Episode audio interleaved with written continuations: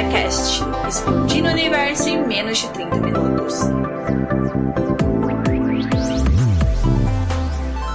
Palpites freshes, críticas ácidas no olho do furacão chamado cultura pop.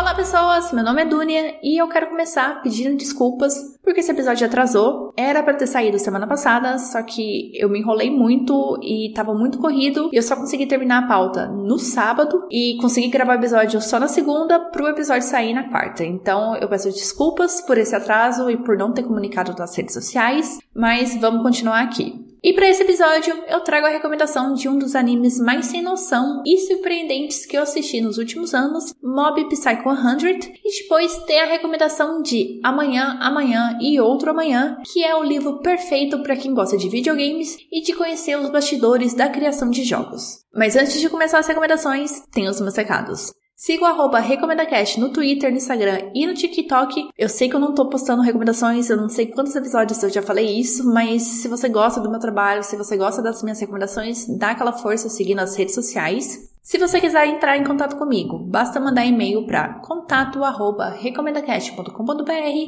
ou deixar uma mensagem nas redes sociais que eu respondo. Para escutar esse e os outros episódios, eles estão disponíveis no Spotify, iTunes, Google Podcast, Mixcloud, Cashbox, Deezer e no site do Recomenda Cast. Acessando o site, além de escutar os episódios, você consegue fazer o download deles e assinar o feed. Então, gente, sem mais delongas, simbora para as recomendações.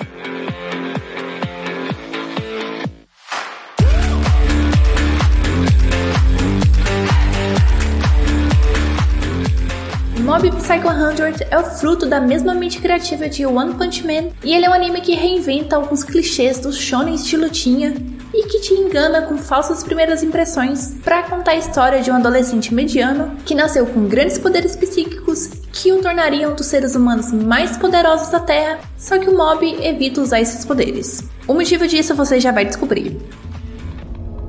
Acredite se quiser.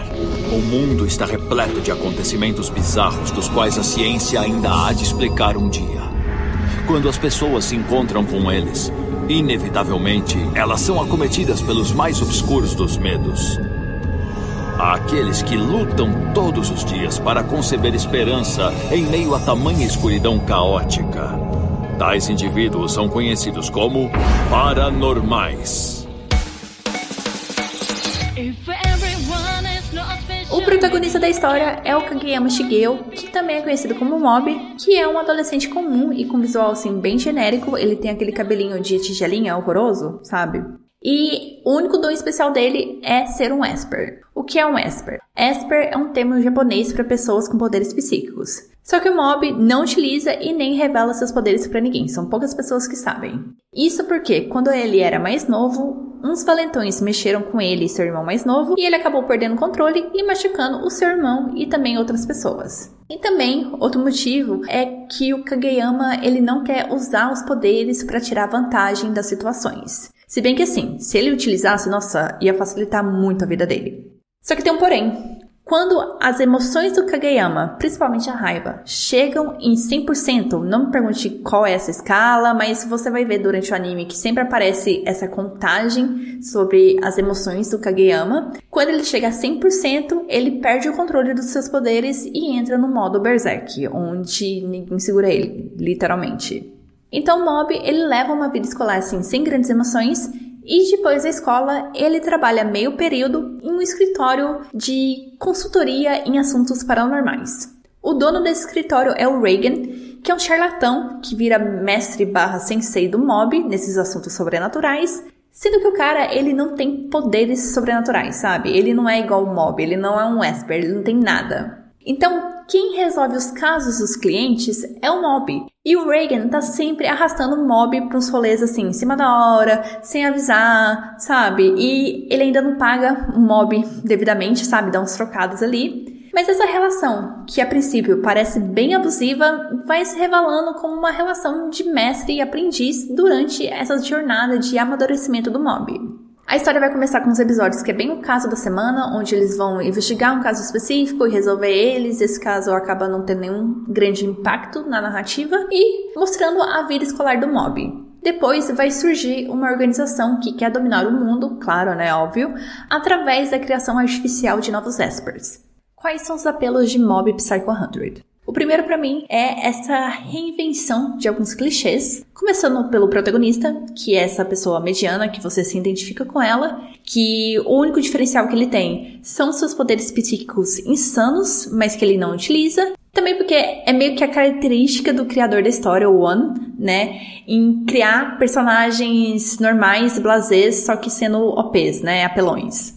E outra informação relevante sobre o Kageyama é que ele não se acha especial porque tem poderes. Muito pelo contrário, ele quer ter conquistas que não estejam vinculadas aos seus poderes. Só que ele não é bom em nada, mas ele tá se esforçando. Por exemplo, ele entra no clube dos marombas da escola. E a minha primeira impressão é que os marombas iam ser babacas com Kageyama, porque ele tá começando agora, ele não tá no mesmo nível que ele, sabe? Ele não consegue correr sem desmaiar, sem ficar bufando, sem morrer. Mas não, o Kageyama, ele é super acolhido pelos marombas e isso eu achei muito fofinho. Marombas também são gente, né? Outro personagem que te engana à primeira vista é o mestre do Kageyama, o Reagan, que não tem poderes, que usa e abusa das habilidades no mob para ganhar dinheiro e não paga o mob direito. Então você pensa assim, que é mais uma relação de o Reagan precisa mais do mob do que o mob precisa do Reagan.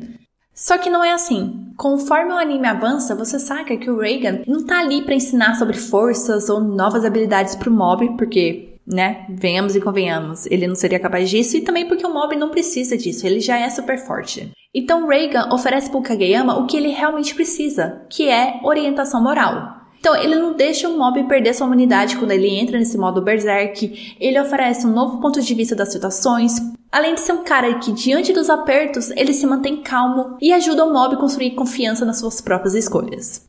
Outro ponto de destaque no anime é o fator inesperado. Você não sabe como as lutas vão terminar se finalmente o mob encontrou um adversário que ele não consegue vencer. Você se surpreende com o comportamento de alguns personagens, como por exemplo o Clube dos Marombas, o próprio irmão do Mob é um caso à parte, onde ele é um garoto popular que se destaca nos estudos, na escola, participa meio que do conselho estudantil, toma decisões, e ele admira muito o irmão dele por ter poderes psíquicos. Tipo, o cara tem tudo, mas ele admira muito o irmão, é um símbolo para ele o fato dele ter poderes psíquicos. Mas para mim, o campeão assim nos comportamentos inusitados é o Reagan. Eu gosto como muitas vezes só a presença dele ali naquele lugar ou a reação dele diante de uma situação serve para quebrar o clima pesado e trazer a comédia. Isso eu acho fantástico e muito bem feito ao longo da história. E falando da comédia, o anime utiliza muito a comédia dos absurdos, seja pelo visual de alguns personagens. Vocês podem reparar que o One parece que tem uma tara por desenhar queixos estranhos e cabelos esquisitos. Ou seja, pelas participações do Reagan, que é um cara assim que não tem poderes nas lutas, sabe? Tá dois ésperas ali se matando e ele entra no meio. Isso assim é pra levar à loucura. E essa comédia absurda também tá presente nessas indas e vindas entre a normalidade e as excepcionalidades na vida do Mob. Então nós acompanhamos muito a vida escolar do Mob, como ele tinha pouquíssimos amigos no começo e conforme as aventuras vão passando, ele vai conhecendo mais pessoas como ele não se destaca em nada e como ele lida com a falta de coragem em chamar a menina que ele gosta para sair. E fora da escola, a gente tem a questão da luta contra organizações secretas, ele resolvendo casos sobrenaturais com seu mestre, a criação de um culto religioso em volta dessa figura. Então, Mob Psycho é isso, sabe? Você não sabe o que te espera pela frente. Eu acabei assistindo só a primeira e a segunda temporada. Eu comecei a terceira, que é a última. E a primeira temporada, ela fala muito sobre irmandade e sobre o embate de ser especial versus ser normal. A segunda temporada, ela já é mais dark, com momentos assim bem intensos e que vai explorar a humanidade dentro do mob e de seus inimigos. E eu gosto muito como é trabalhada essa evolução emocional, que não somente envolve o mob, mas também os outros personagens e acaba te envolvendo também. Você se apega assim muito rápido aos personagens ali. E me impressiona também como a história, ela não enrola, ela vai direto ao ponto, principalmente ao mostrar os dramas, os backgrounds, né, os flashbacks dos personagens. Outro aspecto que eu destaco é que Mob não traz a objetificação da mulher, como a gente vê assim, em vários outros animes, mas também assim, isso não é para ser louvado, já que isso acontece muito graças à falta de mulheres em posições relevantes para a história. Para encerrar o bloco, informações importantes que você precisa saber sobre Mob Psycho 100. O anime ele já foi finalizado, assim como o mangá, e ele conta com três temporadas de 12 a 13 episódios cada. E ele está disponível na Crunchyroll.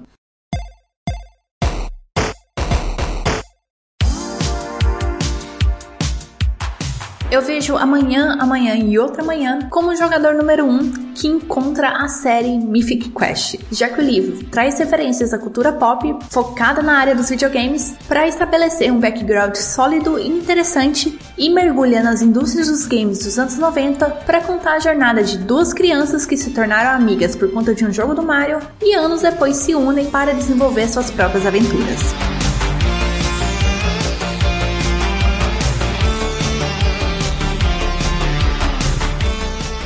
A história começa com Sam conhecendo a Sage durante uma das suas várias internações no hospital. Isso tudo porque ele sofreu um acidente de carro e o pé dele ficou todo fodido, dificultando a sua mobilidade e ainda gerando grandes dores. E a Sage, ela estava no hospital por conta de um rolê com a irmã dela, que eu não me lembro detalhes e não é tão relevante assim pra trama. E um dia a Sage estava lá na sala de jogos do hospital, jogando Super Mario Bros. e tendo dificuldade ali para avançar na fase, Aí chega o Sen e começa a dar dicas e eles vão revezando o controle e essa interação se repete por vários dias. Os dois acabam se tornando amigos, já que eles percebem que videogame é uma coisa que eles gostam em comum, mas mesmo vivendo na mesma cidade, que é Los Angeles, os dois percebem que eles vêm de realidades totalmente diferentes. O Sen, ele vem de uma família mais pobre, ele mora com os avós coreanos, que são donos de uma pizzaria lá no bairro coreano, e eles não conseguem prover tantas coisas pro Sen como eles gostariam. Já a família da Sage tem a casa num bairro bom da cidade,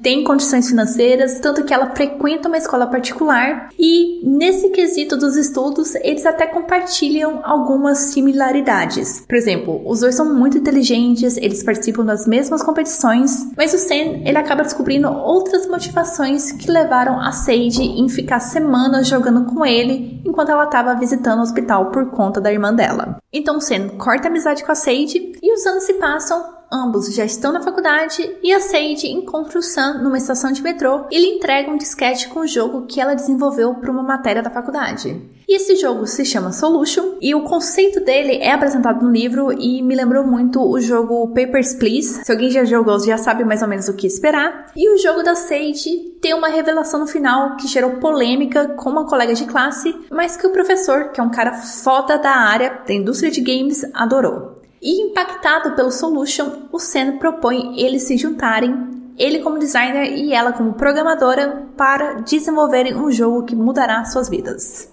Amanhã, Amanhã e ainda Outra Manhã é um livro sobre jogos e as relações humanas. Falando sobre essa parte de jogos, primeiramente. O livro mostra os bastidores da criação de jogos indies. Então, ele vai mostrar as etapas, as dificuldades, sejam elas financeiras ou tecnológicas. A história, ela se passa ali nos anos 90 e você vai ver os protagonistas tendo que lidar com queima de placa de mãe, de vídeo, jogos em disquete, sabe? Coisas assim bem da época. Você vai entender como que funciona uma parceria entre desenvolvedores, empresas, né, e distribuidores. A história ajuda a esclarecer algumas dúvidas, como por exemplo, o que faz um produtor de jogos? Algo que eu não sabia e o livro ele exemplifica um pouco essa tarefa através do personagem do Max, que é o amigo do Sam e que com o avançar da história vai ganhando também um protagonismo. O livro também me apresenta novidades, por exemplo, eu não sabia que existia um documento de design, que é um documento que serve como guia barra registro das ideias e intenções do jogo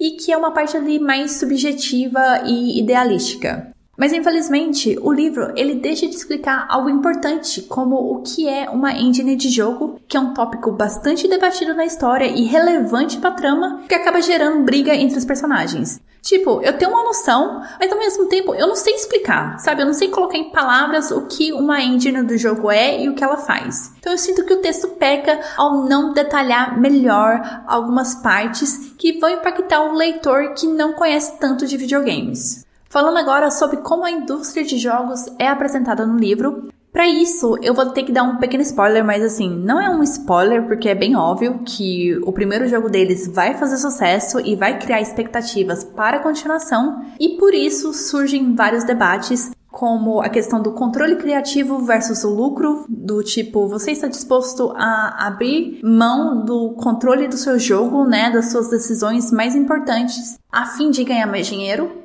Também tem as escolhas burocráticas e econômicas e as suas consequências que precisam ser lidadas. Os protagonistas vão ter que aprender a lidar com a pressão do sucesso, do mercado e das expectativas, além de aprender a fazer concessões para as coisas funcionarem.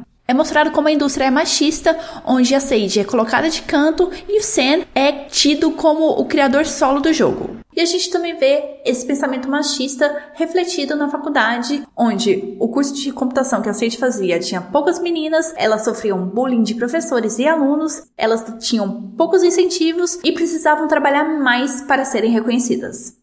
Agora vamos falar sobre o contexto das relações humanas que é apresentada no livro. A história cobre vários anos da vida da Sage e do Sen, e essa problemática de como a Sage é vista ou às vezes não vista pelos seus pares e a indústria de jogos está muito presente em toda a narrativa. E eu acho muito doido como a autora ela traz saltos temporais para a história para instigar sua curiosidade sobre o que mudou entre o Sen, a Sage e o Max. E ela vai responder o como dessas mudanças ao longo da narrativa. Tem alguns trechos do futuro mostrando que o Sen e a Sage, eles já são bem sucedidos na área de jogos, eles estão dando ali várias entrevistas para sites famosos, mas que a relação deles já não é a mesma. Então a gente acaba vivendo as brigas, as mudanças, rancores, ressentimentos, invejas, ciúmes, conquistas e paixões dos protagonistas. Nós temos o Sen, que começa como uma pessoa pobre, reclusa e com mobilidade reduzida, conquistando fama e glória e as consequências boas e ruins disso. A Sage, que é uma mulher inserida num ambiente machista e que logo no começo da história engata no relacionamento com seu professor barra mentor e que vai ganhando consciência de que ela tá num relacionamento muito tóxico. E por último, o Max, que deixa de ser uma pessoa assim desprendida e acaba encontrando uma vocação ali meio que quase sem querer. E a escrita da autora é contagiante, ela te engaja a se conectar aos personagens e àquela história, e provavelmente você vai terminar esse livro, assim como eu, em prantos. Porque no final, aqueles personagens se tornaram assim tão reais que qualquer sejam as alegrias ou as dores que eles estão vivendo, eu tava vivendo junto. Então eu terminei esse livro assim chorando copiosamente. Foi um livro assim que me pegou muito de surpresa e tá como um dos meus favoritos desse ano. Esse bloco está acabando e eu gostaria de comentar que as ideias dos jogos que são apresentadas no livro são muito boas e que me deixa triste por esses jogos não existirem de verdade, porque eu queria muito jogá-los. Quando as sinopses são apresentadas, as mecânicas, o visual é descrito, as fases, a questão da jogabilidade, eu já vi aquilo ali na minha mente e eu fiquei, nossa, eu queria muito que esse jogo existisse, porque eu queria muito jogar e provavelmente eu ia amar. Então isso me deixa um pouquinho triste com esse livro. Além disso, tem muitas referências a jogos reais e a livros, a lugares reais, que no final a autora fala um pouco sobre eles. Isso eu achei legal para dar um pouco de contexto, né? Porque não é todos nós que vivemos ou passeamos em Los Angeles. E nesse textinho final você percebe que certos elementos ali da narrativa têm uma nostalgia para ela, sabe? E que ela põe experiências pessoais para serem vividas por aqueles personagens. E isso eu achei muito incrível. Agora, para encerrar, realmente, amanhã, amanhã e outra manhã tem 400 páginas e foi publicado no Brasil pela editora Rocco.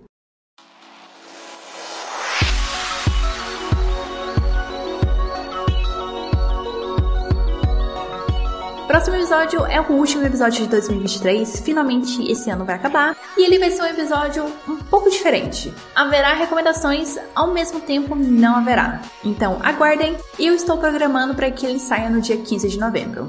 E é isso, gente. Um beijo para vocês, se cuidem e até mês que vem. Tchau, tchau!